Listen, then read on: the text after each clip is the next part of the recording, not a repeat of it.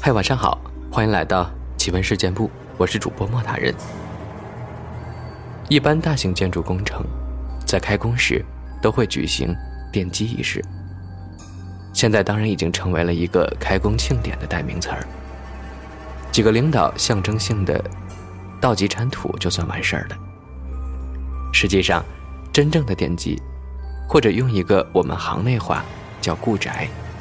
可远不止那么简单。所谓的固宅，就是利用道术，使建筑物变得更为坚固，不易倒塌。固宅之术，各门各派，各施各法，各不相同。但大体上分两路：一路为利用大自然之精华，如泰山山根石、纯天然的琥珀等等，来起到稳定气场。加固住宅的作用，而另一种，则是利用血肉，乃至于人的魂魄，来守护建筑。以前常听说什么建大桥用婴儿填海眼儿，其实也并非无稽之谈。只不过此事太伤阴功，一般术数也不忍为之。我们常常说，拿人钱财与人消灾，做这一行的也是人。是人就会有私心的，所以有的时候，为了钱，不计善恶的，也确实是大有人在。有一年，一个工程队的老板托人找到家里，也许是大爷当惯了，刚一坐下，事情都没说，厚厚的几叠钱就甩在茶几上，还放话说，只要这事儿能给办成，钱有的是。这么做的结果只有一个，就是立马被我们请了出去。据说之后又找了几个人来处理他们那件事儿，但是最终应该都没解决。因为有一天，他又一次登门到访。本来对于这种人，虽说家里经济也不是太好，但是咱人穷志不短，也不愿意赚这种看人脸色的钱。但这回带他来的人。实在不能驳他面子，是同门一位前辈的儿子，估计也是拿了他什么好处吧，才带他来的。既然如此，也只能再破例见一回。不过这次，不知道事先关照过他呢，还是确实事情比较紧急。比起上次来，简直是一个天一个地。原来这个人承包了一个大型的百货商场的工程。东家是国内某知名地产大佬，但是地基打了一半，中央的三根主桩就打不下去了。桩打不下去，后面的一切都开不了工。请了许多人去想办法，总算打进去两根但是这第三根就死活打不进去，打一根断一根，永远打不成功。结果这么一拖，就已经拖了快一个多月。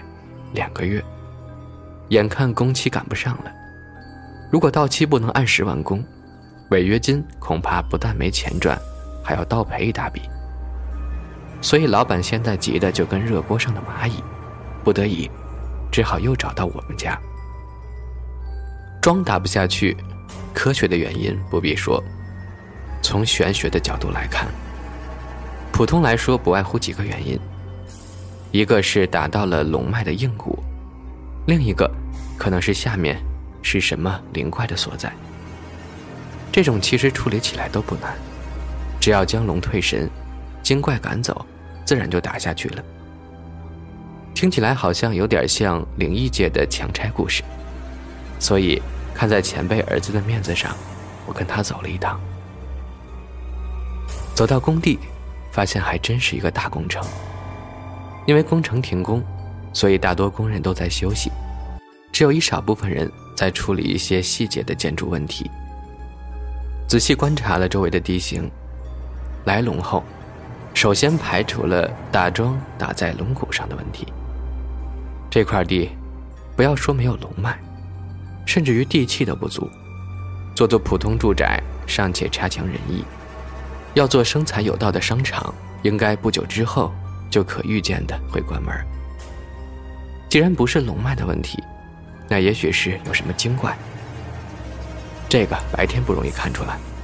于是呢，我交代工程的老板，去买几匹黑布来，将中央三根桩的区域围起来，再在工地上拿来一些白灰，用水调好的，在四面黑布都画好禁符。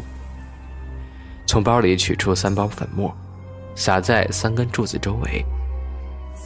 这三包粉，对于我们普通人闻起来平平无奇，略微有一点清香，但是对于地下的蜈蚣。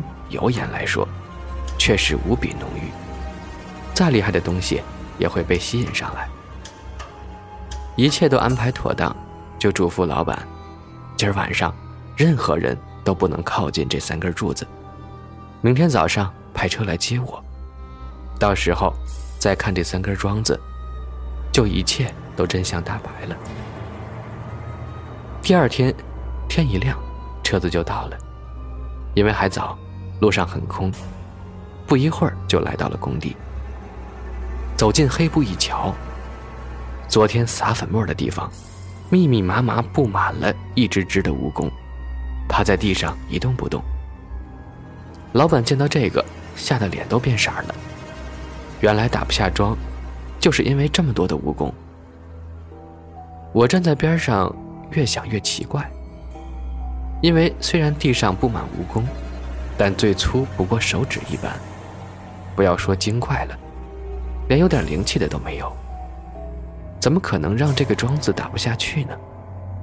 并且昨天我在调石灰时，特地在黑布外围撒了一层薄石灰。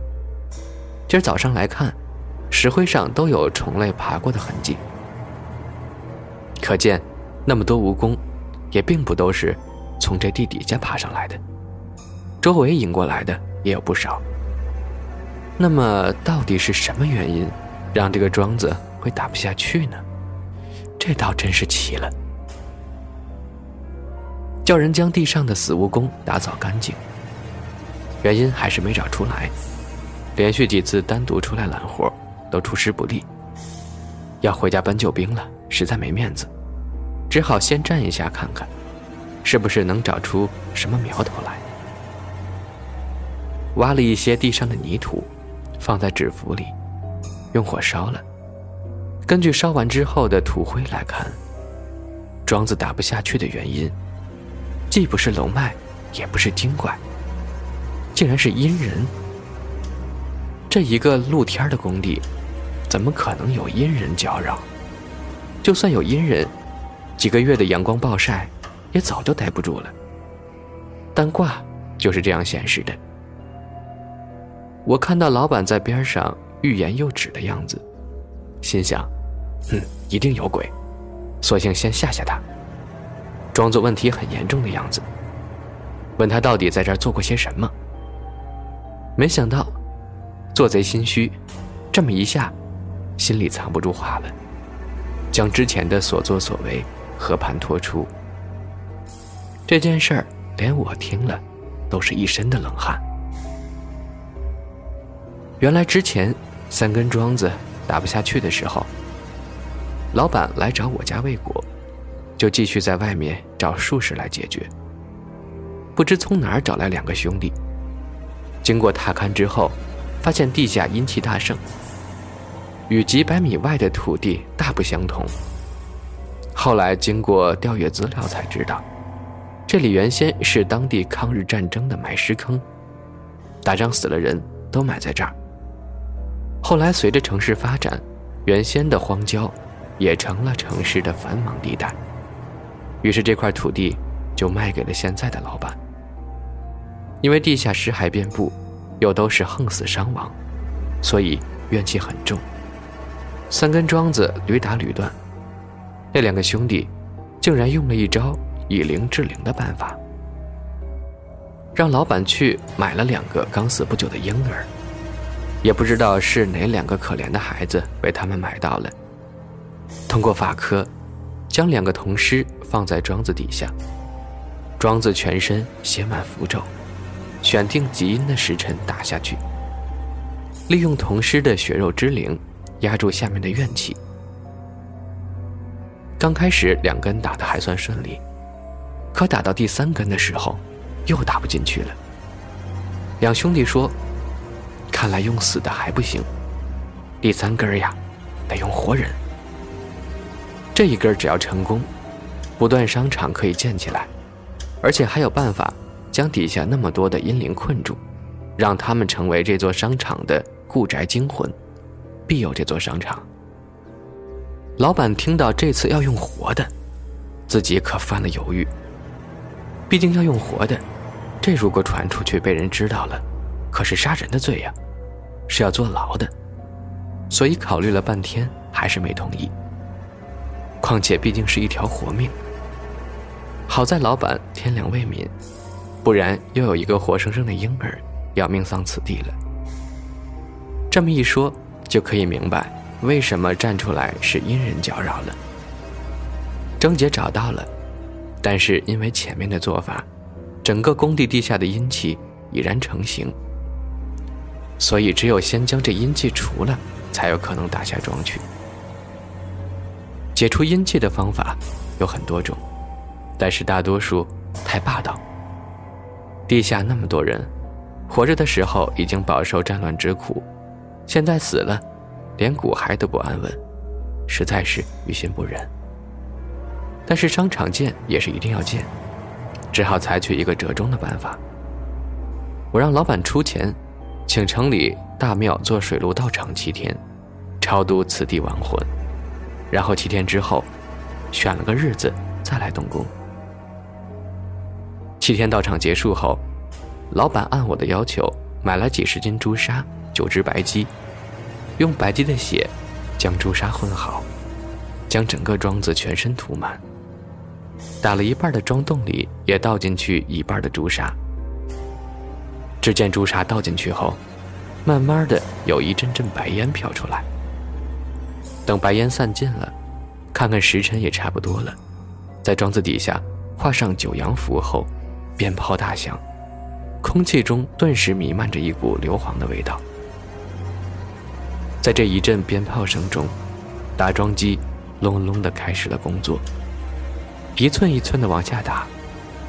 当最后一下打完成功的时候，我这才长叹一口气，放下心来。后来工地建设的就很顺利了。工地建成后，按照我的要求，还在商场一角安置了一个隐秘的小房间，专门供奉此地仙灵。说来也奇怪，虽然这个商场地理不太行，但不知是老板福运的原因。还是供奉本地仙灵的原因，商场并没有像我预料的那样关门，一直到现在，生意都还是不错的呢。